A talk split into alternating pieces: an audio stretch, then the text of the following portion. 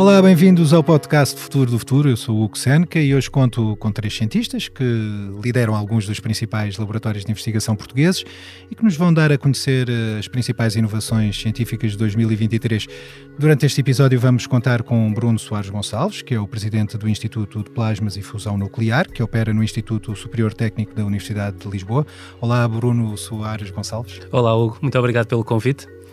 Também vamos contar com a análise de Cláudio Sunkel, presidente do Instituto de Investigação e Inovação em Saúde da Universidade do Porto, costuma ser apresentado com a sigla I3S. Olá, Cláudio Sunkel. Olá, Hugo, boa tarde. E por fim, mas não menos importante, temos ainda em estúdio João Crespo, presidente do Instituto de Tecnologia Química e Biológica António Xavier, que pertence à Universidade Nova de Lisboa. Olá, João Crespo. Olá, Hugo. Obrigado pelo convite. Quando uma conversa interessante passa rápido, não é? Mas não tão rápido como um Audi, capaz de ultrapassar até o ritmo deste podcast. Se um deles vai dos 0 aos 100 ouvintes em 15 segundos, o outro vai dos 0 aos 100 km h em 4.5 segundos. Até parece que vem do futuro. Do futuro, também parece vir o modo de condução S, que permite uma aceleração que quase nem se ouve.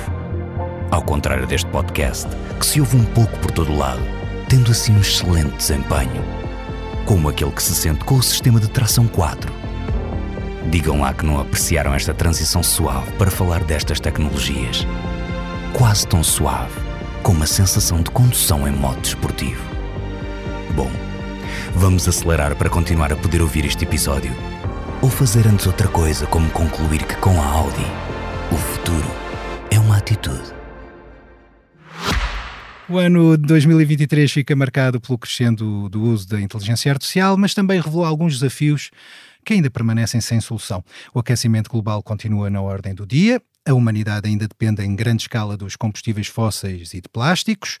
A próxima pandemia pode aparecer quando menos espera e também serão, terão de ser encontradas novas fontes de proteína para alimentar uma população mundial que não para de crescer. Com os três convidados do episódio de hoje, vamos poder saber se as inovações de 2023 poderão, de alguma forma, ajudar a resolver alguns destes problemas que afetam a humanidade. Desta vez, optamos por um modelo assumidamente inspirado nos melhores jogos de cartas, em que os convidados vão intercalando entre si a apresentação das diferentes inovações. Começo pela ordem alfabética. Bruno Soares Gonçalves, qual a primeira inovação científica que nos vai apresentar? Uma das inovações que que teve mais impacto, ou que eu, que eu senti que, que era importante uh, e que eu escolhi foi o desenvolvimento de uma ponte digital entre o cérebro e a espinal medula que permitiu a um indivíduo com paralisia levantar-se uh, e voltar a andar. É um avanço em que ligamos aquilo que é o melhor conhecimento da eletrónica e interpretação dos sinais do nosso cérebro. Há dois interfaces, um ligado ao cérebro, outro ligado às pernas, e que interpreta a intenção do indivíduo de se mover para dar o sinal de movimento às pernas para que elas andem.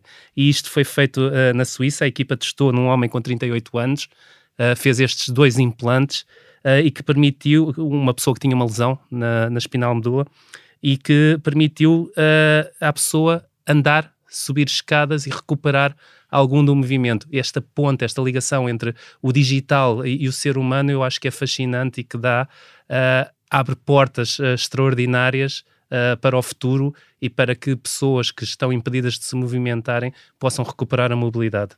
Algum dos, dos presentes, dos convidados, quer eu, eh, dar um comentário sobre, sobre Eu só ia lançar a minha segunda, a minha primeira carta, que é interessante porque é, é uma coisa que eu, que eu eh, percebi há relativamente pouco tempo, um, um resultado da investigação na Universidade de Texas, em que uh, um conjunto de investigadores, utilizando uh, imagens de, em vivo e em direto de, uh, de MRI, ou seja, de magnética, ressonância, ressonância magnética, são capazes agora de. E agora, voltando a uma coisa que disse no início, que é uma das coisas que nos marca hoje, agora é a inteligência artificial, consegue reproduzir ou tirar eh, conceitos do que, que a pessoa estava a pensar naquele momento. Ou seja, pessoas que não conseguem falar, que, que não conseguem expressar-se através de falar, só através do, do que acontece no, no, no cérebro, utilizando as imagens do cérebro, come, come, começam a construir frases que têm sentido, que reconstroem eh, pensamentos que, que, que, o indivíduo está a ter. Neste caso, tanto num projeto como no outro, há aqui sim um acesso direto ao pensamento ou às intenções da, da pessoa e há uma descodificação do, do cérebro por parte das tecnologias. Uh, será, que, será que estamos mesmo a caminhar para os ciborgues? Não, não sei se estaremos a caminhar para os ciborgues, mas claramente estamos a caminhar para um, um melhorar da qualidade de vida das pessoas, para uma melhor compreensão de como é que o nosso cérebro funciona e pode fazer esta interface com a máquina. Aliás, eh, se calhar até posso lançar outra que está relacionada, outra das inovações que eu tinha aqui, que era este interface cada vez mais presente uh, entre uh, os tecidos vivos e a eletrónica. E este ano houve vários avanços no sentido de uh, ligar células de córtex cerebral a dispositivos uh, eletrónicos que vão precisamente neste sentido de conseguir não só melhorar a qualidade de vida, mas também beneficiar da nossa capacidade de processamento natural que, que um cérebro tem para conseguir fazer avanços significativos, inclusive usando uh, e aliando-se à inteligência artificial. Eu tenho que confessar aqui aos nossos ouvintes que, que nós tínhamos um guião originalmente, mas que também eu já pressentia que, tendo em conta que tinha três, três presidentes de, de institutos científicos, são os três cientistas, que havia uma, uma bela de uma probabilidade deste guião ser destruído logo à primeira. Uh, e aconteceu, ainda bem, quero dizer que, que, que as coisas ainda são como são no, no reino da ciência. Eu gostei muito de, dos dois projetos que apresentou, porque gostei também do projeto que apresentou que o, o Cláudio Sunkel e gostei também dos dois projetos que apresentou o Bruno Soares Gonçalves.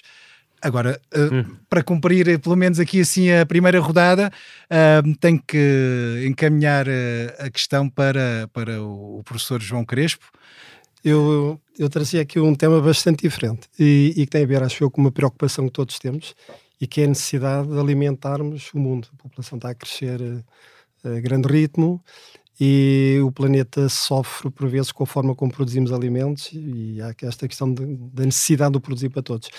E a tecnologia que trazia hoje, a inovação que trazia hoje, é uma inovação que tem já um ligeiro histórico, não é exatamente deste ano, mas vai ter implicações e já está a começar a ter implicações muito importantes é, é, uma, é uma técnica de, de, de, edição do genoma, mas é uma técnica de edição do genoma que é dirigida e no caso do genoma de plantas, por exemplo, pode ser feita alteração de um número reduzido de nucleótidos sem necessidade de alterar a planta por introdução uh, de, se quisermos, um gene que seja exógeno à planta, não é?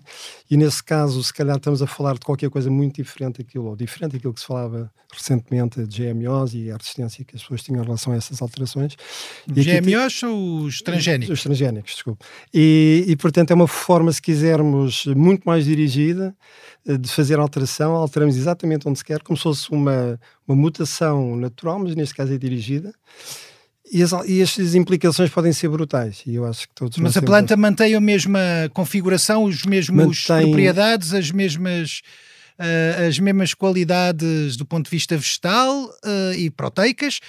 Só altera. O que é que altera ao fundo, no fundo? Pode alterar muita coisa, por exemplo, pode alterar a sua resistência à seca, pode permitir, por exemplo, que eh, a floração da planta ocorra a temperaturas elevadas que normalmente poderia não ocorrer, pode, por exemplo, permitir que tenha maior resistência à presença de metais pesados. Portanto, há uma série de implicações que nos vai permitir fazer o quê? Se calhar alimentar as pessoas de uma forma que, por um lado, também é mais sustentável, se calhar vamos precisar de menos pesticidas também.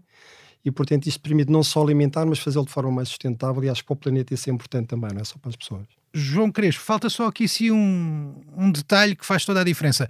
Falta dizer uh, que, uh, onde é que esta inovação, uh, de onde é que ela vem, de quem é que levou a cabo? Isto é o estudo de dois grupos, um em França e outro na Califórnia.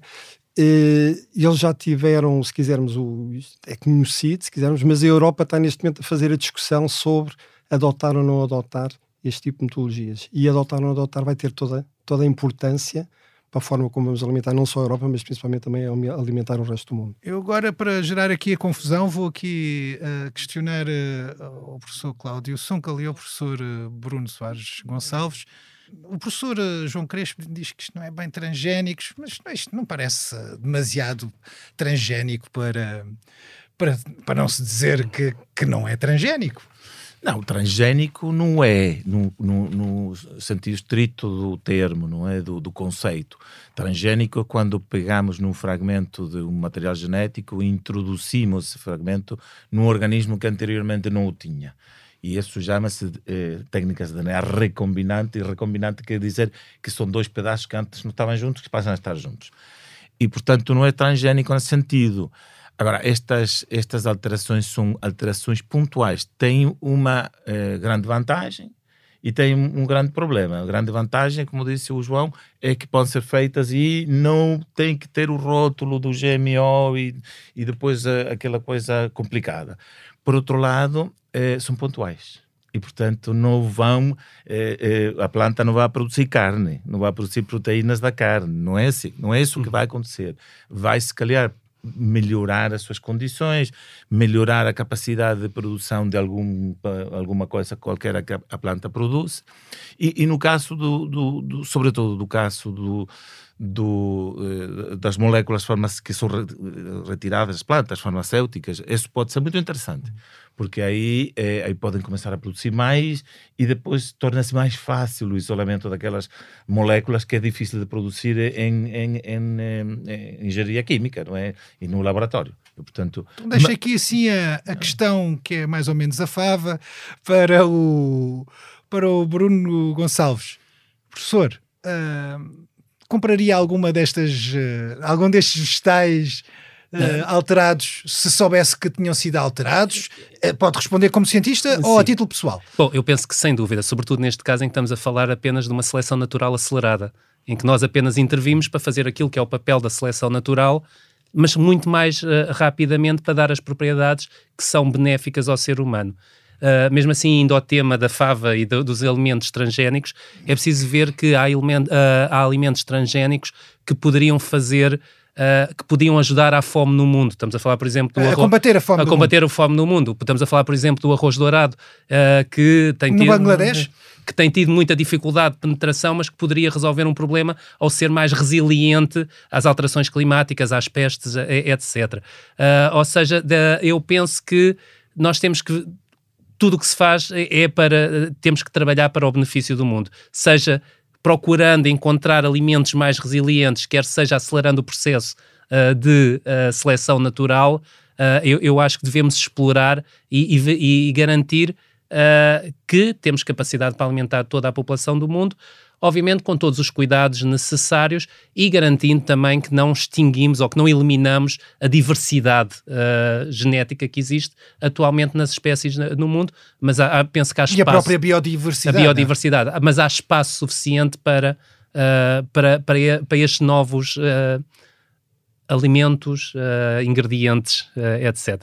Muito bem. Vamos agora começar pelo, para a segunda rodada e neste caso começamos aqui com com o professor uh, Cláudio Sunkel, que segunda falou-nos de uma, de uma a primeira sugestão, se calhar não lhe dei o tempo todo que, que deveria ter dado, que tinha a ver precisamente com a possibilidade de, de, de descodificar pensamentos no, um, no cérebro humano, até a partir de, de exames de, ressonância magnética, e corrija-me se eu estiver simplificado mais ou, ou, ou se tiver entendido mal. Uh, se quiser repegar nessa, nessa, nessa inovação para depois passarmos para, para a segunda rodada, esteja à vontade, senão vá diretamente para Não, a segunda. Eu, eu, ia passar para uma diferente, porque acho que aquela ficou muito claro desta, desta interação e eu acho que estamos a romper uma fronteira muito interessante, que é a fronteira entre a engenharia e a biologia. Já está a deixar de haver os engenheiros de um lado, os biólogos do outro, e está a haver um, um cross-talk ali muito interessante em que eh, os tecidos, que são eh, or, eh, organismos vivos e, e, os, e, a matéria, sei lá, de, desde implantes elétricos por aí fora, estão a conviver cada vez mais e nós cada vez mais vamos ver isso no futuro, de, de uma interação muito grande. Mas eu, eu ia para uma, uma outra. Não é uma descoberta muitas destas descobertas que estamos a falar agora não são de 2023 no sentido, mas ganharam um grande peso em 2023. E, e, e, o que eu vou falar agora é uma coisa completamente fundamental, que é a capacidade agora que há de conhecer o que cada célula individual está a fazer com o seu genoma, ou seja, quais são os genes que está a expressar? Essa célula A e depois tem uma célula B ao lado. E quais são os genes que a, célula B está a expressar? E quais são os genes que a célula C. E isso está a levar-nos a uma, a uma isto chama-se single cell genomics e, e proteomics e, e, transcriptomics, são palavras um bocado grandes, mas o único o que, é que significa é comparar o que é que mais está um, num tecido, desagrego... E, e, as células podem ter até a mesma funcionalidade? Não, não, é, é, células do seu sistema imune, eu tiro do sangue e depois é, separo-as individualmente. Não era suposto serem todas iguais? Era suposto ser era suposto ser todas iguais, mas depois eu tiro só todas as células, imagina, tu, um, todas as células B atiro para fora e depois separo-las num, nos microcanais utilizando eh, pura, engenharia pura e vou analisar individualmente o que é que cada uma delas está a fazer nesse momento. E o mais engraçado é que depois vou aos matemáticos e peço aos matemáticos para me analisar os dados e depois ele agrega, tens um grupo de células aqui, outro grupo de dois aqui, o grupo três e num, num conjunto de, de, que eu pensava que eram todas iguais, afinal tem quatro ou cinco. Uma das coisas. Quatro ou cinco grupos diferentes. Cinco grupos diferentes. E isto está, uh, numa das áreas que está a ter um impacto enorme, é no cancro. Porque afinal, que eu pensava que eu tinha um, um tumor com todas as células mais ou menos iguais, há grupos diferentes. E há grupos de células que estão a fazer coisas diferentes e que têm mesmo que sejam células doentes? E mesmo que sejam células doentes. Que, que dentro da, da, na lógica do cancro são, assumem funções diferentes lá dentro. São heterogêneas, não são a mesma coisa. E, portanto, este, este nos está a levar desde o lado da doença, mas sobretudo do lado do, do tecido normal, que afinal isto é, é, muito mais estatístico e muito mais diverso daquilo que pensámos originalmente. E quando vemos um tecido, temos um conjunto de células e elas em conjunto fazem um tecido, mas não necessariamente está a fazer todas a mesma coisa. Muito bem. E uh, falta aqui o detalhe. Falta aqui o detalhe. O detalhe de saber é, quem ui, é que é, trabalhou é para difícil, isto. É difícil eh, dar o detalhe porque isto é, é um trabalho que vem já nos últimos anos, mas com certeza aqui há, eu, eu, vou citar aqui um, obviamente que não é o único, mas hum. o, o, o, o eh, Laboratório Europeu de Biologia Molecular tem tido um impacto enorme e o, e uh, European Bioinformatics Institute, que é um, um instituto de bioinformática europeu, tem tido um trabalho enorme na aplicação da inteligência artificial para poder separar estas coisas e podermos ver estes conjuntos eh, a funcionarem, digamos, em harmonia, mas sendo ligeiramente diferentes uns dos outros. Vocês, se eu percebi bem, será que vocês já tinham, vocês, Bruno Soares Gonçalves e João Crespo, já teriam noção de que as células, e imagino que sim, eu é que não tenho essa noção, uh, mas já teriam, já teriam noção de que as células têm este lado matemático que ajuda a descrevê-las? o que eu achei muito curioso no, no comentário do Cláudio é, é, o facto de se quebrar esta barreira um pouco entre a biologia e a engenharia, porque eu imagino que para fazer esta separação de células se utilizem técnicas, por exemplo, de microfluídica. E, e, portanto, claramente, estamos a falar de uma situação em que cada vez mais deixa quase falar de sentido em termos só um laboratório de biologia ou um laboratório de engenharia. Começamos a ter laboratórios que tentam abordar eh, questões novas e que precisam ter competências muito diferentes. E, portanto, aqui, por exemplo, a microfluídica é importante. Eu também imagino que, à medida que começamos a ter dados, eu gosto mais do termo data science, ou, se quisermos, ciência de de dados, se quisermos, uh, para tratar a informação. E aqui eu imagino que cada vez mais temos esta ciência dos dados, da informação, para tratar informação que por vezes é, é complexa e para conseguirmos interpretá-la precisamos deste tipo de, de abordagem.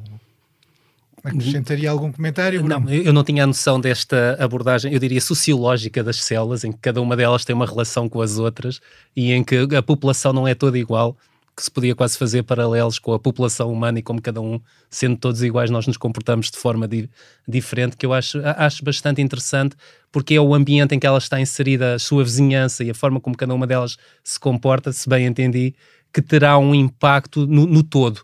E acho isso extremamente interessante que. Uh, quer ao nível macroscópico, quer ao nível celular, uh, as coisas se organizem para uh, interagirem e, e, terem um determinado comportamento. Mas deixe-me arriscar aqui sim voltar ao, ao, ao, projeto. Será que ao conhecer individualmente cada célula, eu, eu, ou melhor, um cientista, fica em condições de saber o que é que, o que, é que aquele corpo ou aquele grupo de células está a fazer precisamente naquele momento, em que estágio de evolução é que está? Será essa uma, esse o objetivo ou será criar uma medicina ou um fármaco personalizado que ataca cada uma das células da forma mais eficaz? Isto vem, sobretudo, no, na segunda parte do seu comentário, vem, sobretudo, eh, na ideia de que quando nós olhamos para, e vou falar agora no, no caso de um conjunto de células de um tumor, eh, originalmente vinha aquela ideia de que eh, havia uma célula que dava origem a outras células, eram todas iguais, eram tumorais, iam crescendo juntas. E quando começamos a olhar e a desagregar, elas não são todas iguais. Umas têm mais capacidades que outras. Então, isso significa que entramos agora na medicina personalizada, mas não é personalizada já só na pessoa vai ser personalizada no tipo de células que está a desenvolver essa pessoa nesse momento. Granularidade e, muito, muito mais apertada, vá, digamos assim. E pode ser, por exemplo, eh, eh, cedo no desenvolvimento da doença, mais avançado na recidiva de um cancro, mais avançado no, no estadio posterior. Portanto, é, isto nos, nos, nos dá uma ideia de, de alguma forma, de que as células vão mudando ao longo do tempo e, e, e isso é fundamental para poder combater uh, doenças como o cancro, por exemplo. Eu retenho aqui sim uma, uma lição importante de que as células não são todas iguais, seja lá o significado que isso a nível político poderá vir a ter. Passamos então agora, ainda na segunda rodada uh, do, das sugestões e, de, e, dos projetos científicos que marcaram 2023. Professor João Crespo, uh, calha-lhe assim agora uh, prosseguir com esta, com esta ronda por, por, pelos últimos 12 meses. Força. Eu, eu, trazia aqui um tema que é o do microbioma, que não é do último ano, eh, para ser, para ser honesto, mas que está a ter implicações tão grandes que, que eu achei que vale a pena trazê-lo. O, o microbioma, no fundo, é uma mudança de paradigma, porque é que nós percebermos que nós, como humanos, ou os animais ou as plantas, não somos só nós, somos nós, mais toda a população microbiana que nos habita. E essa população microbiana que nos habita claramente contribui para aquilo que nós somos. E há muita gente que agora até fala que o nosso intestino é o nosso segundo cérebro, num ponto, se quisermos, essa é, se quisermos, a forma mais. Estava-se a muitas piadas, mas, mas sim. É, aplica-se facilmente aqui, é fácil fazer algumas aqui. Mas de facto é uma mudança de paradigma, porque é uma compreensão. Aliás, havia muita, se quisermos, pelo menos. Uh, uh, vulgo na população pensar, eu tenho que tirar todos os micro-organismos que tenho, na, tenho nas mãos, tenho, ou tenho que tirar, Mas não, há, ou tenho que me lavar de tal forma que tenho que retirar todos os micro-organismos que tenho na pele e isso de facto não faz sentido, não é? Uh, e portanto aqui há uma, há uma clara mudança de paradigma, é pensar que e repare, nós temos mais micro-organismos do que células do nosso próprio corpo. Portanto, a relação de, de número, uh, neste caso, até se quisermos desequilibrada nesse aspecto. Mas é a importância que eles têm. E principalmente não é só isso, é perceber que isto pode ter implicações em termos de, de saúde, no desenvolvimento, se quisermos, de, de prática ou de metodologias que nos possam contribuir para resolver problemas de saúde. Há muito trabalho, de facto, uh, no estudo do microbioma do intestino, mas há também trabalho no estudo do microbioma, por exemplo, do trato respiratório superior. E será que eu posso, de alguma forma, eh, por exemplo, eh, adicionar eh, micro-organismos comensais, aqueles que me habitam normalmente, para evitar que outros que são patogénicos invadam. invadam. E, e, este tipo de aplicações, por exemplo, em plantas, eu trago novamente a alimentação para a mesa, são aplicações curiosíssimas, porque se eu conhecer aquilo que é o microbioma da endosfera ou da rizosfera de uma planta, eu posso, se calhar, criar condições para permitir que essa planta cresça melhor, em condições mais adequadas, produza mais, capture mais CO2, utilize menos fertilizantes. Então, aqui Imagino que a, a, risosfera estará abaixo de terra e a endosfera estará acima da, da, é, a endosfera da terra. Está, está dentro da própria planta, a risosfera está associada com as raízes da, da, da planta, exato. E, e, há algum projeto que possa, bom, que seja recente e que seja de 2023 e que possa indicar como alguns exemplos do, do estudo de microbioma ao nível dos vegetais? Uh, há um exemplo recente, por acaso até há um exemplo no, no ITQB, que, do grupo do Ignácio Vilches. Ele tem tentado desenvolver soluções de micro-organismos uh, para enriquecer os solos em substituição de fertilizantes químicos. E, portanto, este é um exemplo que é, que é interessante, porque conseguimos ter, se quisermos, a mesma produção com a planta, mas substituímos fertilizantes químicos. Portanto, aqui há uma lógica, se quisermos, de alimentação, mas também de sustentabilidade. E, portanto, acho que é bom É uma situação completamente win-win. Algum comentário breve a este, a este projeto, a esta, a, esta sugestão feita por João Crespo? Eu, eu para mim, é, o, o microbioma, aliás, o, cada organismo humano, ou, ou até os, os, mamíferos em geral, são ecossistemas. São ecossistemas e, de facto, nós conhecemos pouco da complexidade do sistema. O que é que os micro-organismos nos dão a nós e nos permitem. Nós comemos tudo mais alguma coisa, mas nós não degradamos e utilizamos tudo sozinhos, utilizamos com o microbioma. Portanto, ali há um, um desenvolvimento histórico, evolutivo, conjuntamente com milhares de outros organismos, que é fundamental e que é muito interessante. Portanto, ver o, o, o, um, um organismo humano como um ecossistema é muito mais abrangente, penso eu. Eu acrescento aqui assim o grão na areia da engrenagem também já ouvi dizer, e até já passaram aqui sim pelo futuro do futuro, que em alguns casos até há riscos de extinção eh, de algumas espécies micro, microbianas ou de micróbios ou de, ou de organismos microscópicos. Aí poderá ser um, um, uma área de investigação que se calhar vem uh, acrescentar algo ao estudo do microbioma, não? Garantir que, não, que alguns micro-organismos não desaparecem da face da Terra neste caso, eventualmente não é essa utilização em que estamos a pensar, não é? Mas, mas, mas, no fundo estamos a falar de biodiversidade em todos os casos, não é? E a biodiversidade aplica-se não só, a, se quisermos, a, a, plantas e animais, a biodiversidade tem, tem, tem aqui outras vertentes e, e, portanto, nesse sentido faz sentido o que me está a dizer. Passamos agora para fechar a segunda rodada aqui sim do, dos projetos de investigação que mais sonantes de 2023, Bruno Soares Gonçalves. Que... Eu tenho aqui um exemplo que se mantém um pouco na complexidade dos seres vivos. Uh, não, não, não, na física, uh, que foi uh, em março os investigadores da Universidade de Cambridge reportaram ter construído com êxito o primeiro mapa de, de todos os neurónios e a forma como estão ligados entre si no cérebro da larva da mosca da fruta. Ah, fico mais descansado. Não, estamos a, estamos a falar de 3.016 neurónios, mas 548 mil sinapses, o que dá uma ideia da complexidade o mapear tudo isto uh, é extraordinário e compreender como é que uh, estas, estes neurónios interagem entre si e como é que esta, este conjunto de sinapses podem levar a um determinado comportamento, eu acho que abre, uh, abre uma área muito interessante para a compreensão de como funciona o cérebro, embora estejamos a começar apenas pela larva da fruta, acho que, que são muitas uh, as possibilidades. Podemos compreender os princípios básicos, uh, como é que os sinais viajam através do cérebro, e depois ajuda aquele que foi o primeiro exemplo que eu dei, que é como é que vamos depois capitalizar uh, neste conhecimento do cérebro para fazer, se calhar, melhores interfaces com, com a máquina, para poder aumentar a capacidade de computação, para poder expandir a nossa capacidade até de compreensão uh, do mundo. Uh, como sabem, há algumas ideias de ligar máquina e cérebro para expandir a nossa capacidade de compreensão. Eu que gosto muito de pipocas e de filmes de ficção científica, diria que a intimidade está em vias de se tornar uma coisa do passado, ou não? Bom, a partir do momento, é, é, de facto uma preocupação, a partir do momento que conseguimos interpretar aquilo que o cérebro está a fazer e temos a capacidade de alguma forma de ler, se calhar há alguns segredos que deixarão de ser tão segredos. Aqueles segredos mais íntimos ficarão mais expostos.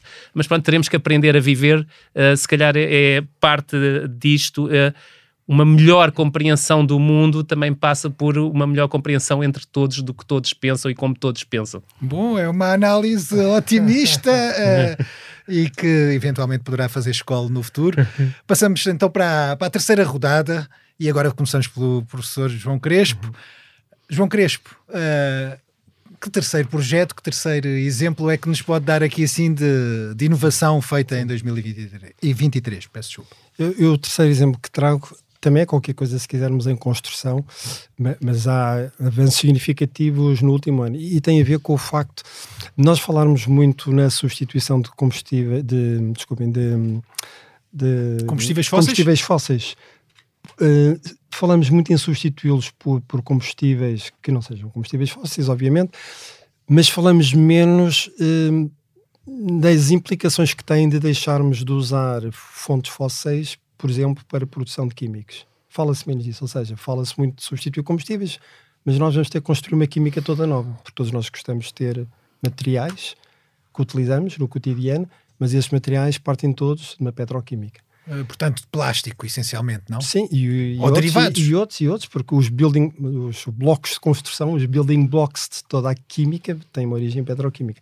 Portanto, se nós quisermos de facto deixar de utilizar fontes fósseis, vamos ter que repensar a forma como fazemos toda a química. Uh, para chegar, para, a intenção é boa, basicamente falta é tudo o resto, é isso que me está a dizer. Não faltará tudo o resto, porque há muito trabalho, mas não é exatamente simples. E, e por exemplo, há, há, moléculas que são relativamente mais fáceis de produzir, mesmo biologicamente, por exemplo, compostos, agora fica um bocadinho técnico, alifáticos, portanto, cadeias de carbono, mas, por exemplo, compostos aromáticos é muito mais difícil de produzir biologicamente, anéis aromáticos, benzeno, tolueno, essas coisas. E, portanto, há aqui uma química que é difícil. E, portanto, o que nós vamos ter que fazer é pensar como é que nós podemos, a partir de uma fonte diferente, eventualmente biomassa, e, e portanto, e utilizando, se calhar, mecanismos biológicos também para isso, como é que nós vamos conseguir substituir toda esta química? E, portanto, aqui há muito trabalho. Há trabalho também em combustíveis, que sendo combustíveis de fontes fósseis, que são biocombustíveis. Houve já primeiros testes até realizados este ano de, de voos eh, com aviões já utilizando biocombustíveis, que é, que é uma área que é difícil, porque não há podemos ter aquela... soluções para o elétrico aí, são mais difíceis as soluções E há sempre aquela aí. solução que dizem que os biocombustíveis depois aumentam o preço dos alimentos, mas... Uh... Bom, depende, são segunda, terceira ou quarta geração, mas, mas sim, há, é uma discussão que se pode ter. Mas professor, que, que, que avanços é que hum, nesta área de, de uma nova petroquímica para a indústria e para a ciência, no fundo, é sim, isso que, que sim, uma nova sim. petroquímica que não seja petro, neste caso. Exatamente. O que é que, o que, há é que nos avanços, tem a registrar? Há, há alguns avanços muitíssimo curiosos, por exemplo, há avanços que aquilo que fazem é, por exemplo, conjugam a captura de dióxido de carbono com a síntese de, dos tais building blocks, os tais tijolos de construção. Imagino que eu posso utilizar uh, dióxido de carbono que capturo com hidrogênio, que pode ser mais ou menos verde, imaginamos que é verde, e produzir com isto os primeiros compostos para começar a construir uma química. E nesse caso eu estou, a, por um lado, a retirar dióxido de carbono da atmosfera e estou a construir a química que preciso. Mas continua a ser petro, ou não? Não. Neste caso não é petrolífera, mas tem o dióxido de carbono. Sim, mas é uma forma de eu capturar dióxido de carbono que eu posso utilizar, por exemplo, a partir de biomassa, de acordo? E em que posso produzir energia, mas no final utiliza a fonte de carbono e, portanto, tenho um processo que, em termos de emissões de carbono, seria completamente neutro. Ah, E, poder, e se calhar permitiria uh, usar toda a infraestrutura uh, da indústria petroquímica, ou pelo menos uma parte, pelo menos. Isso pode ser um bocadinho mais difícil, mas o que é talvez a- aliciante aqui é o facto de que, de per si, fazer a captura de carbono é um avanço, mas não resolve, porque aqui estamos a falar de capturar e utilizar, que é diferente. E isto cria aqui uma lógica, se quisermos, de circularidade, e portanto é uma, é uma buzzword que utilizamos muito, de uma economia circular, mas aqui verdadeiramente estamos a falar de uma circularidade do carbono eh, e é a possibilidade de produzir não só combustíveis, mas também os materiais que precisamos.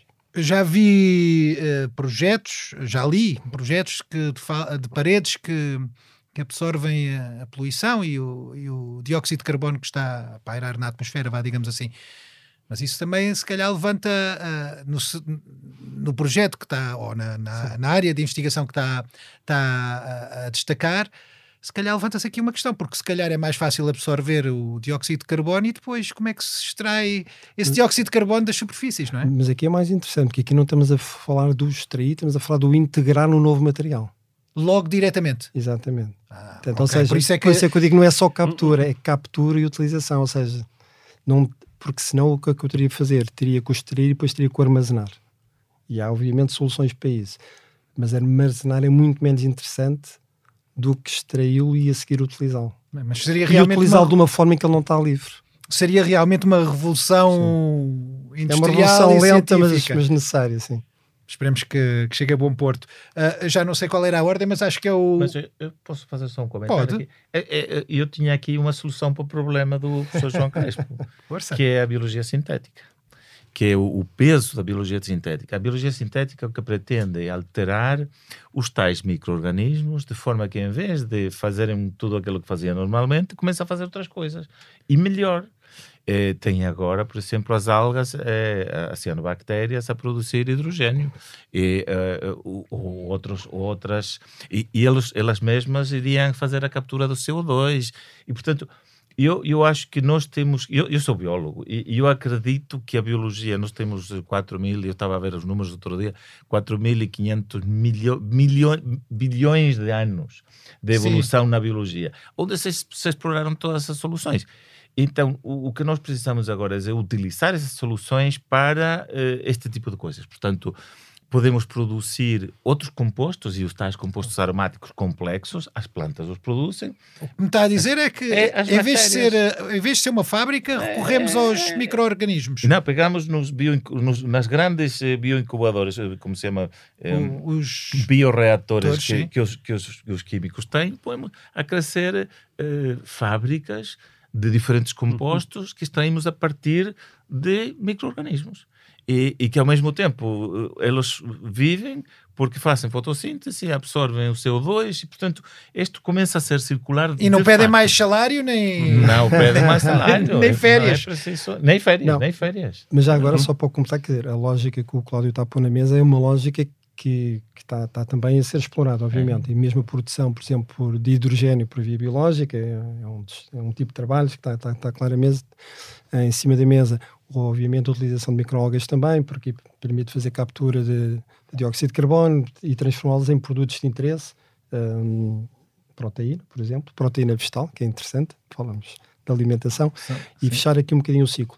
Se quisermos, o que eu queria pôr em cima da mesa é a necessidade precisamente de termos esta lógica de circularidade na utilização de CO2. E, portanto, temos que arranjar soluções em que ele não é só capturado e armazenado, em que nós conseguimos capturá-lo e utilizá-lo se a utilização for por via biológica, pode ser francamente interessante, porque normalmente faz-se a temperaturas ambiente, em sistemas muito mais, se quisermos, amigáveis do ambiente.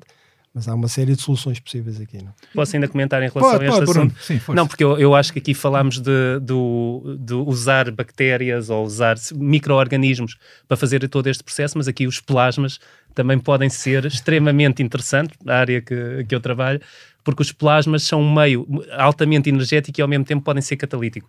Ou seja, nós temos a capacidade, por exemplo, de destruir plástico integralmente, decompô-lo integralmente em carbono e hidrogênio e controlar todo o processo de assemblagem posterior para, por exemplo, produzir hidrogênio. Uh, isto é um, uma das possibilidades que o plasma abre e podemos injetar biogás, por exemplo, e obter carbono separado uh, do hidrogênio.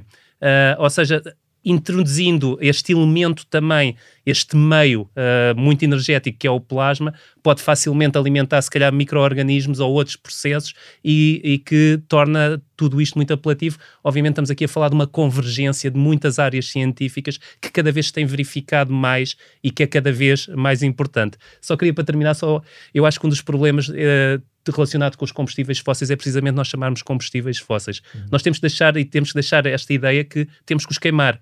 São matérias fósseis, não precisam ser combustíveis fósseis. Podem continuar a ser matérias e podem continuar a ser usadas como matérias. O que não podemos é queimá-las e continuar a mandar CO2 para a atmosfera por via da sua combustão. Se calhar como matéria-prima, se calhar poderá continuar a ser extraída, a forma como é processada é que talvez não, não se justifique tanto.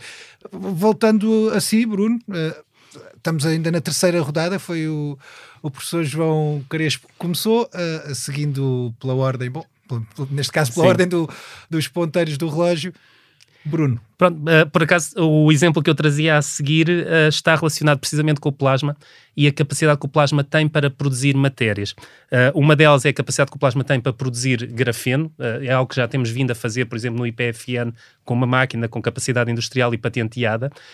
mas o mais interessante e a descoberta científica deste ano que eu trago é a utilização deste grafeno uh, para o, ajudar a produzir hidrogênio. Descobriu-se que o grafeno, com determinadas propriedades, consegue potenciar o transporte dos protões, que na prática são os núcleos de, uh, do hidrogênio, através como membrana e facilitar a separação uh, do hidrogênio. E eu acho isto muito, muito, achei este desenvolvimento muito interessante.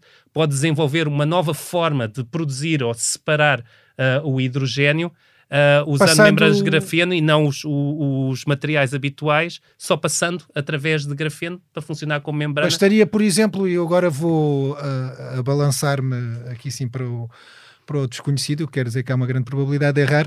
Uh, bastaria, por exemplo, usar uma, uma dessas membranas, algures em água? Porque a água tem hidrogênio e de algum hum, modo extrair o hidrogênio não, seria? Atualmente as membranas são necessárias para separar, quando se faz o processo de eletrólises, para, para separar, para deixar passar o hidrogênio para que ele uh, depois seja armazenado como hidrogênio e posteriormente utilizado.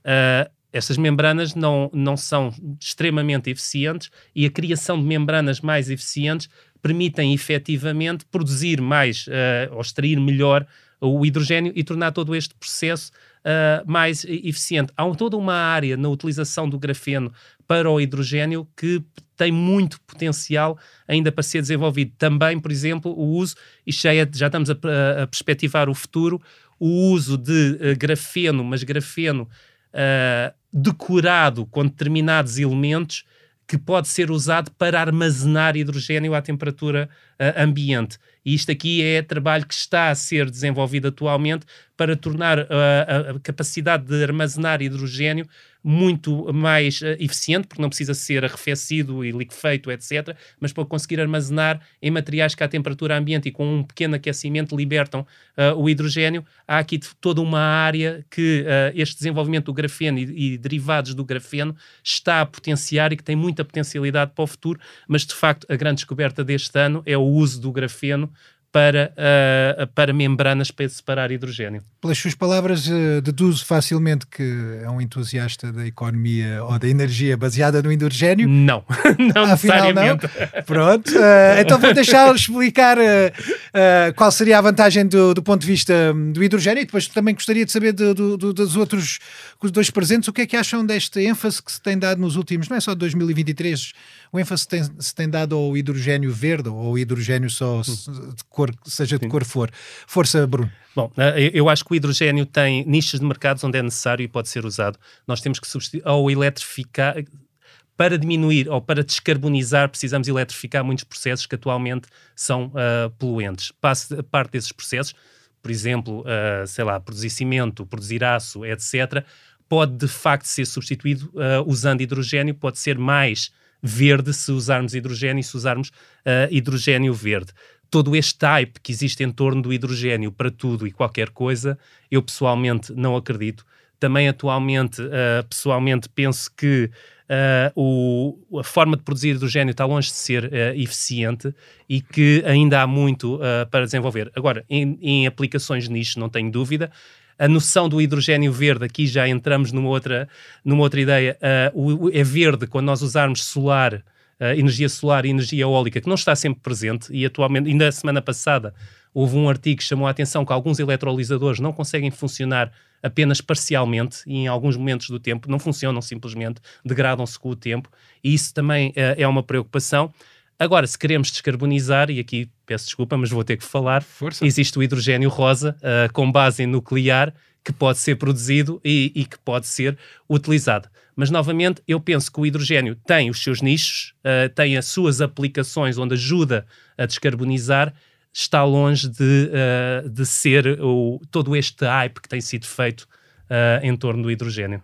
Força, João Crespo. Sim, eu fazia dois comentários. O primeiro ainda tem a ver com, com a utilização do grafeno como material para separação de ser, eu não diria de hidrogênio, mas de, de protões, H+. Porque quando se faz eletrólise, o que se obtém são protões.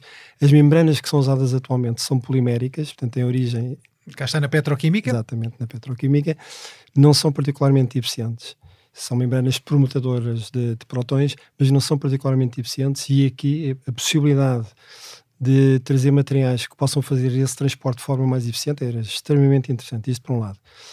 Em relação ao segundo comentário do hidrogênio em si próprio, é assim, se cá temos que pensar que nós não vamos ter uma, única solução, se cá vamos ter que ter aqui um mix de soluções, eu acho que o hidrogênio verde responde a algumas das questões e não vai responder de certeza a todas. Estou totalmente de acordo que o hidrogênio só faz sentido se tiver associado uma forma de, de produção de energia que seja ela própria limpa, seja solar, seja eólica, e as aplicações um, são interessantes, mais fácil do cais do que à distância. O transporte é um, é um tema de, de estudo curioso, porque muitas vezes para fazer o transporte temos que usar as pipelines que existem, mas por uma questão de segurança tem que ser feito o blending do hidrogênio com outros gases e depois no final tem que ser feito o deblending. Portanto, há muitas questões. Portanto, juntar aqui. e separar. No, no, juntar ao início para, para injetar na, na, nas condutas e depois. E depois separar e depois... para a utilização. Mas eu acredito muito que as soluções vão passar por um mix de, de soluções. Não vamos ter uma única para tudo. Vamos, se calhar, ter eh, esta situação de mix. Agora, ter materiais com um melhor desempenho é essencial. Mas neste caso, e, e tenham alguma condescendência com uma pessoa tão limitada como eu, neste caso eu acho que o hidrogênio é usado, pelo menos nos trabalhos que, eu, que já fiz no passado, é usado essencialmente para armazenamento de, de energia e não tanto como a fonte de energia em si. Mas também há, e corrijam-me, volto a apelar ao vosso, ao vosso sentido alguma piedade para comigo, eh, existe também, eh, se calhar o hidrogênio pode ser o combustível, em vez de ser o armazenamento um, de energia. Faz sentido o que eu estou a dizer? Não faz? Não é eficiente produzir hidrogênio por eletrólise. Por exemplo, nós gastamos uh, gastamos muita energia para produzir o hidrogênio face àquela energia que depois obtemos quando queimamos. Tem uma vantagem, é um vetor energético, tem uma vantagem que permite diferir o, a produção e o consumo. Ou seja, imaginemos um carro a hidrogênio, seria o mesmo que hoje ir à bomba e simplesmente carregar uh, ou uh, encher o tanque de hidrogênio e estaria, uh, estaria feito. É a grande vantagem do, do, hidrogênio. Por outro lado, tem todas as desvantagens, desde o consumo energético necessário, só faz sentido se for efetivamente hidrogênio verde ou cor-de-rosa, porque são de fontes descarbonizadas, mas ainda assim só faz também sentido se tivermos energia em excesso. Uh, as aplicações, quando são consumo, produção e consumo imediato, em algumas das aplicações, penso que poderá fazer o sentido para a descarbonização. Nós temos efetivamente que substituir muitos processos por processos descarbonizados, onde o hidrogênio, por exemplo, calor, para calor, para produzir calor, faz todo o sentido em substituição de gás. Por exemplo, como fonte de produção de energia, não me parece que seja a, a, melhor solução, quando comparando, por exemplo, com o uso direto da eletricidade, uh, eu preferiria o uso direto da eletricidade, exige menos produção, uh, é algo muito discutível. Obviamente, isto é, é um tema que leva uh, a lutas fraticidas entre, entre investigadores. Eu ainda não perdi a expectativa de ver isto, ver algo parecido aqui neste episódio. Vamos ver se é desta que, que o João discorda um bocadinho aqui assim do, do Bruno ou não. Não, eu, eu por acaso ainda ia pôr mais, mais lenha na, na fogueira. Ah, mas, mas veja lá, o aquecimento global. Com um bocadinho não, não de hidrogênio. ok, não força. Ponha à vontade um bocadinho mais de hidrogênio no, não, no, no, no motor, força. Não, ainda vinha acrescentar outra coisa, é que é assim, quando discutimos com, com quem trabalha nisto, e há, há aqui trabalhos muito interessantes, o outra, uma questão que é curiosa é a água que é necessária para produzir hidrogênio. E toda a gente diz, ok, mas a água aqui não tem impacto nenhum em termos de custo. A verdade é que não tem impacto em termos de custo, mas tem que lá estar. Ou seja, se eu tiver numa região que, que tem stress hídrico, que tem falta de recursos hídricos, como é que eu faço hidrogênio?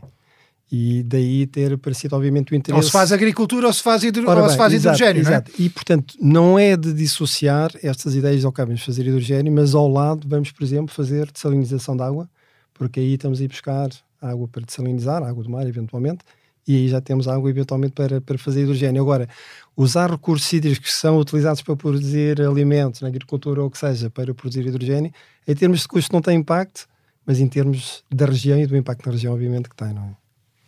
Queria eu ia algo? fazer um comentário completamente diferente para, para fugir esta coisa da energia que parece que ocupa muito os engenheiros e os, os físicos.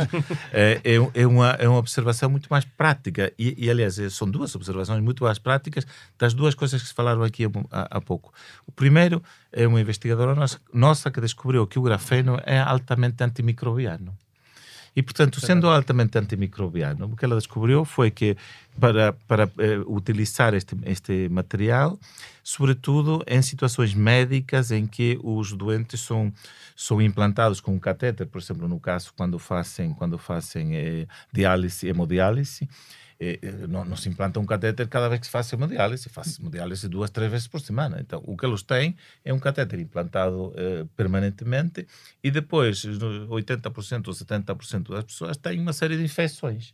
E a nossa investigadora descobriu que o grafeno, que é um material muito engraçado, é altamente antimicrobiano. Então, tem umas capsulinhas que ficam na ponta do catéter e eh, matam os micro-organismos entre uma, eh, uma diálise e a próxima ela ganhou um, um, um, projeto financiado pela Wellcome Trust e está a fazer ensaios clínicos para. E tem uma empresa que, que, se fundou no ano passado. Portanto, eu vejo a coisa às vezes um bocadinho mais prática. A segunda é. é, é temos uma investigadora que faz. É, que faz biologia sintética utilizando cianobactérias que capturam o CO2 e produzem hidrogênio é, mas depois o que ela faz é, está a fazer um teste é, em, em, solos é, queimados pelos fogos, de é, cobrir os solos queimados pelos fogos, expandir é, extrato destas cianobactérias e os solos renascem dez vezes mais rápido quando são tratados com, com estes extratos de bactérias. Portanto, são aplicações completamente fora da caixa eh, que nos trazem para o dia a dia coisas muito interessantes.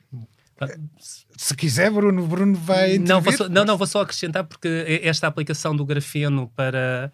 Uh, para eliminar micro-organismos e, e, também compostos químicos é algo que de facto é cada vez mais uma linha de investigação. Nós, por exemplo, uma das áreas que temos é decorar o grafeno com óxidos metálicos e alguns óxidos metálicos primeiro alteram a, a, a banda de, do espectro eletromagnético que faz com que essa limpeza funcione, passa do ultravioleta, por exemplo, pode passar para o visível, ou seja, podemos ter essa, esses, esse grafeno incorporado em tecidos e que, uh, estando expostos ao sol, conseguem eliminar algumas bactérias e alguns compostos químicos uh, nocivos. Há, há todo um mundo de aplicações do grafeno que ainda está por explorar obviamente. Va va valeria um programa quase do podcast aqui sim do, do, do futuro do futuro.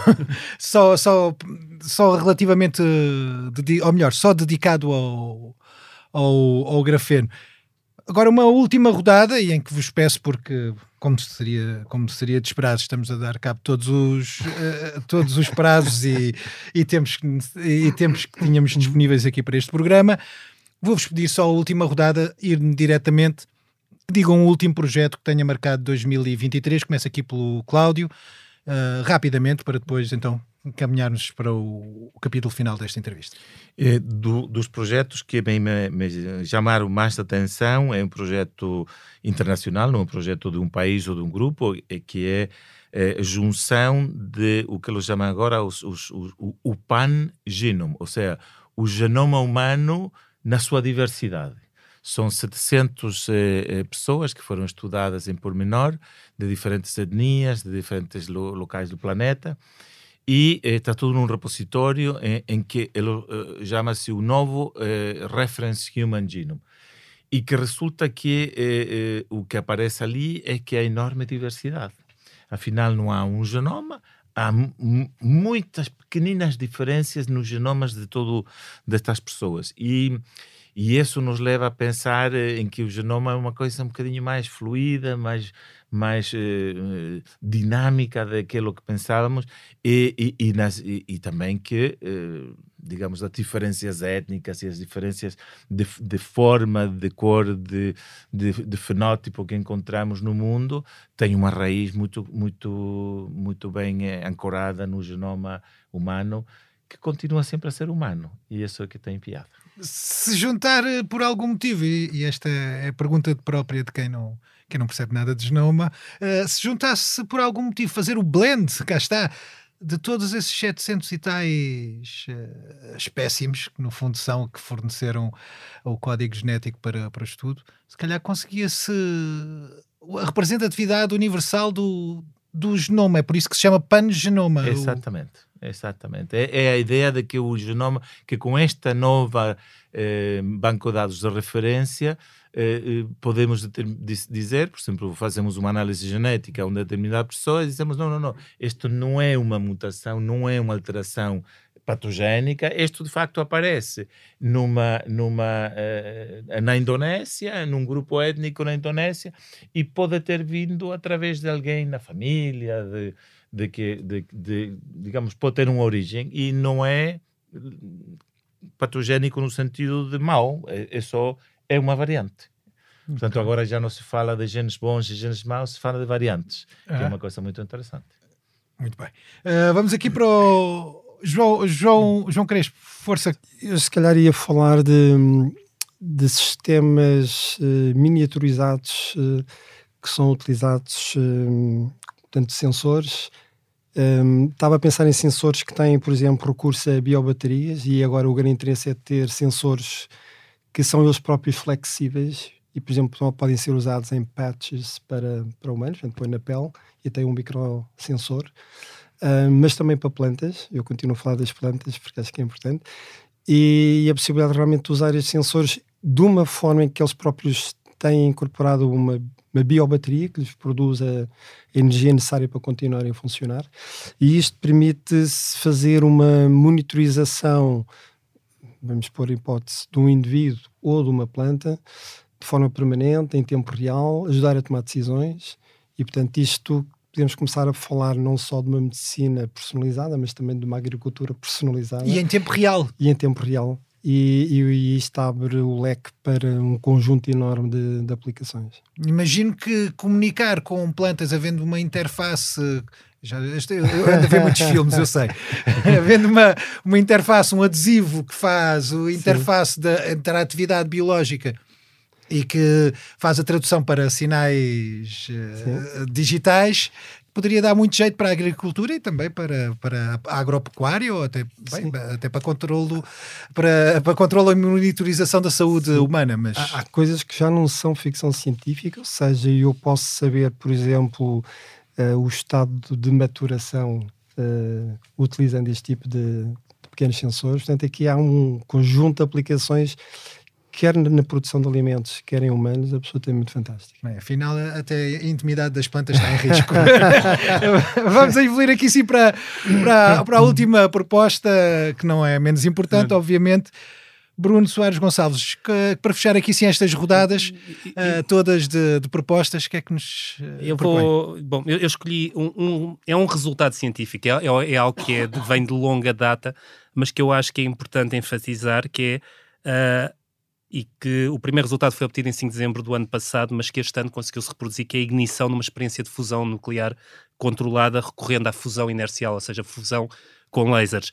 Fazer uma vez é, pode ser fortuito, mas de facto conseguir reproduzir, como foi feito este ano, mais três vezes e conseguir um ganho uh, de energia, já demonstra que uh, a física está correta, que compreendemos o que está a ser feito e que há, há um caminho para a fusão e para, para poder chegar à fusão para produção de energia elétrica. Por isso, eu considero este resultado uh, muito importante, o facto de conseguirmos ter reproduzido os resultados na National Ignition Facility, não porque eu acho que a fusão inercial será necessariamente o caminho para produzir imediatamente eletricidade, aí eu acho que passa por outro tipo de, de fusão, fusão por confinamento uh, magnético, onde realizamos muito trabalho no IPFN. Uh, em todo o mundo há muito trabalho a ser feito, uh, mas de facto estes resultados mostram que estamos no bom caminho. Tem permitido alavancar um conjunto de investimentos privados, que neste momento existem muitas empresas a desenvolver inovação em torno da fusão nuclear. Acredito ou não que eles vão obter os resultados dentro dos prazos que eles dizem. O que eu estou certo é que com todo este investimento e todos estes cérebros uh, a pensarem né, em soluções e nos, para os vários problemas que vão aparecendo, nós estamos a conseguir avançar mais rapidamente Uh, na área. Por isso, este resultado é importante pelo impacto que tem na comunidade, pela capacidade que tem de atrair novas gerações e novo investimento para a área, para poder acelerar o processo, porque de facto uh, eu penso que iremos ter uh, eletricidade produzida a partir de fusão nuclear, não necessariamente amanhã, mas que chegaremos mais rápidos precisamente porque há mais confiança com o resultado, no resultado que vamos obter. Uh, eu sei que o, por trabalhos do passado, eu sei que o, o Bruno Gonçalves é um entusiasta da fusão nuclear. Uh, da fissão também sei que não, também, também não, não, não será assim tão, uh, tão, pronto, tão receoso disso. Eu agora, eu só, porque tenho que gerar aqui se há alguma, algum debate. Vocês os dois são Cláudio e João. Estão ou não, quando, quando se fala de energia nuclear ou de origem nuclear, seja ela a futura fusão, que ainda não, é, não está em, em fase industrializada, um, e ou seja ela a fissão nuclear, vocês, vocês dois têm receio de, destas fontes de energia ou nem por isso? Eu, para dizer a verdade, eh, esta, esta experiência que foi reproduzida já pela terceira vez é interessante, mas é um caminho a fazer. Portanto, nós estamos a falar, e, e aqui vou, vou atirar um número, 10, 15, 20 anos E, mas falando de, de energia nuclear, eh, eh, temos um problema. Temos o Three Mile Island, temos o Chernobyl, e isso nos marcou, nos marcou muito, nos deixou completamente eh, presos. A... Agora, o que é preciso perceber é, é, é, olhar o que é que era o Three Mile Island eh, e, e, olhar o que é que era Chernobyl eram duas plantas antigas, velhas, muito mal uh, feitas. Duas centrais elétricas. Duas centrais elétricas muito mal mantidas, com sistemas hierárquicos uh, péssimos, e portanto aquilo podia correr mal e correu mal. Uh, tivemos outra, outro exemplo de Fujigama em, em, no Japão Sim. e esse foi um problema de desenho. Um problema foi, foi, mal, foi mal desenhado. O sítio onde foi feito foi mal feito. Nunca podia ter sido feito ali. Uh, eu acho que se calhar agora podemos pensar em plantas uh, nucleares tradicionais de uma forma muito mais lógica, mais bem feitas e que eh, até se calhar numa economia um bocadinho circular, o que sai dali a ser reutilizado para fazer outras coisas. E se me permite, também há o velho argumento que diz, bom, uh, tendo em conta o número de pessoas que morre todos os anos com, com as emissões de dióxido de carbono, se calhar o número de pessoas uh, que já foram vitimadas por estes acidentes nucleares, se calhar eh, não, serão assim, não será assim tão diferente, se bem que um tem um impacto totalmente diferente do outro, não é? Uh, mas há, há, sempre argumentos prós e contra. É, o problema fundamental ali é que uh, aquela cápsula, aquela cápsula sobre Chernobyl vai ter que estar ali durante os próximos 10 mil anos, não é? E portanto esse, esse que é o problema. E com o dióxido de carbono não acontece isso, é, é verdade. Não é? Mas mas o problema é que se nós damos cabo do, da atmosfera, se calhar nós daqui a 10 mil anos também não estamos, não é? Portanto, eu acho que há que pensar e ser um bocadinho mais eh, cabeça fria e pensar o que é que se ganha e, e exatamente como é que se faz porque as novas fontes de as novas eh, eh, eh, como se chama? Fontes energéticas. fontes, fontes de, de, de, de, energia nuclear que foram, foram, feitas até na Alemanha e por aí fora são altamente sofisticadas e muito bem desenhadas portanto é outra é outra dimensão. Mas há o problema o problema é que a matéria radioativa tem uma semivida muito longa não é? E portanto fica ali para o resto dos nossos dias João Ribeiro, quer acrescentar aqui sim um comentário? Aproveita agora que o Bruno não está a ver. Sim, Se tiver que criticar, sim. força. Não, não. Eu, vamos lá ver. O meu ponto aqui é: eu acho que numa discussão deste tipo é necessário ter uma atitude científica. Ou seja, eu acho que é muito arriscado ter uma ideia pré-concebida do que quer que seja. E isto é aplicável aqui ao nuclear, como era há bocado aplicável à edição do genoma de, de plantas. Quer dizer vamos discutir as coisas seriamente e vamos olhar. A vantagem do método científico é que nós procuramos evidências e os estudos são feitos baseados precisamente nessas evidências e não em crenças assumidas a priori. E esse acho que é o ponto central em qualquer discussão, mesmo nesta aqui, e principalmente se calhar nesta aqui, sobre o nuclear. Dito isto, eu acho que partilhamos todos do mesmo tipo de preocupações, ou seja, há resíduos ou não há resíduos, o que é que se fazem aos resíduos se houver, há condições de segurança nos locais em que são instalados ou não, e portanto este tipo de precaução é precaução também que qualquer cientista tem que ter ao discutir um assunto destes. Mas aquilo que eu não gosto é quando as pessoas começam a discussão partindo de uma convicção que é um bocadinho um gut feeling, eh, podemos chamar-lhe um preconceito, porque é, é um pré-conceito, sem ouvir os argumentos, sem perceber o que está por trás deles. E eu acho que a discussão deve ser feita sempre nesses termos. Bom, eu agora aqui tenho argumentos e também tenho experiência e sei que estamos mesmo no limite, por isso vamos ter que fazer, ser muito rapidamente, perguntar uh, o que é que foi uh, o ano 2023 em cada um dos institutos que os senhores uh, dirigem. Cláudio, o que, é que, o que é que o ano 2023 trouxe em termos de ciência para o I3S? Foi um ano fantástico, eh, absolutamente fantástico. Foi um ano de consolidação de um projeto impar neste país. Eh, é a junção de três instituições em uma. Eh, somos o maior centro de investigação do país e foi concluído eh, numa fase já praticamente está concluído em, em janeiro de 2023. Um, em termos científicos, tivemos um sucesso enorme. Uh, houve posso falar de muitas de, de envelhecimento, da regeneração, de muitas coisas de, de, do efeito das forças físicas na forma como a célula se comporta, muitas coisas diferentes de grande interesse. eh, mas eu acho que o mais importante de todos foi eh, a consolidação de um projeto que espero que seja um projeto futuro, onde sejamos um, um, um, local para dar um novo, um novo impulso a esta ligação de vários saberes, desde a física, a matemática, a biologia, a química um, e, e, a medicina, para a área da saúde. Uh, temos, uh, temos os outros problemas, também posso falar deles, mas deixo isso para um comentário no fim. João Crespo, Sim. força. Um, o ITKB é uma, uma instituição um bocadinho particular. É? Nós, nós somos um instituto que faz formação avançada, são mestrados e doutoramentos, e esta formação avançada é feita de forma completamente embebida dentro das atividades de investigação que temos. Nesse aspecto, em termos de unidade de, da Universidade de Nova Lisboa, somos um bocadinho particulares.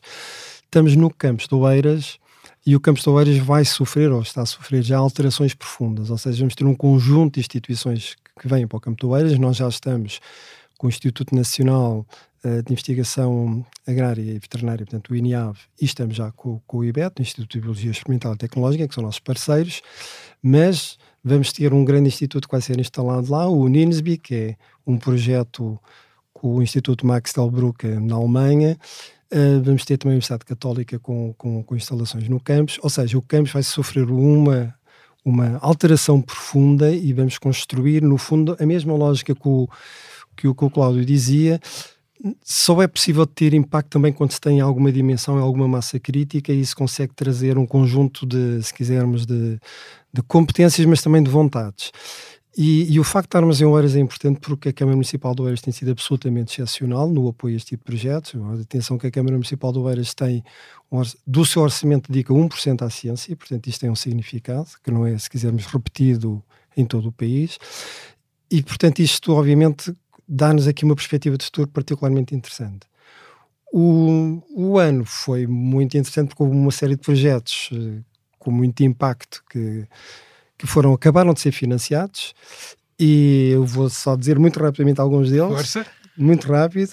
Desenho e testes de novas moléculas com atividade antiviral, que aliás é um projeto, tanto usa modelação molecular, data science, é um projeto que é liderado pelo, pelo Cláudio Soares, que é um antigo diretor do, do, do ITQB, mas também em parceria com o IMM, Miguel Castanho e Maria João Maria, Universidade Católica. Atenção que no ITQB não é só o Cláudio, é uma grande equipa e a Diana Lousa teve um, um grande impacto aqui também na, na, construção do projeto. E depois dava só aqui mais dois, dois pontos. Um dos projetos que temos na área de resistência a antibióticos, em que há muita gente envolvida em perspectivas diferentes. Eu, se calhar, chamava a atenção ao trabalho da Mariana Pinho, que ganhou a sua terceira ERC, portanto, vai, tem aqui um hat-trick de, de ERCs e que tem não só um projeto lá caixa, mas uma RC nova focados neste, nesta área da resistência a antibióticos e depois, como eu gosto muito de falar aqui das plantas, também dizer que na área das plantas, todo o trabalho de motorização de plantas, fenotipagem, utilização de drones, é uma área que está muito quente no ITQB e, portanto, é um conjunto de atividades muito alargado. Bruno. Bom, o Instituto de Plasmas e Fusão Nuclear é a maior unidade de investigação em física do país.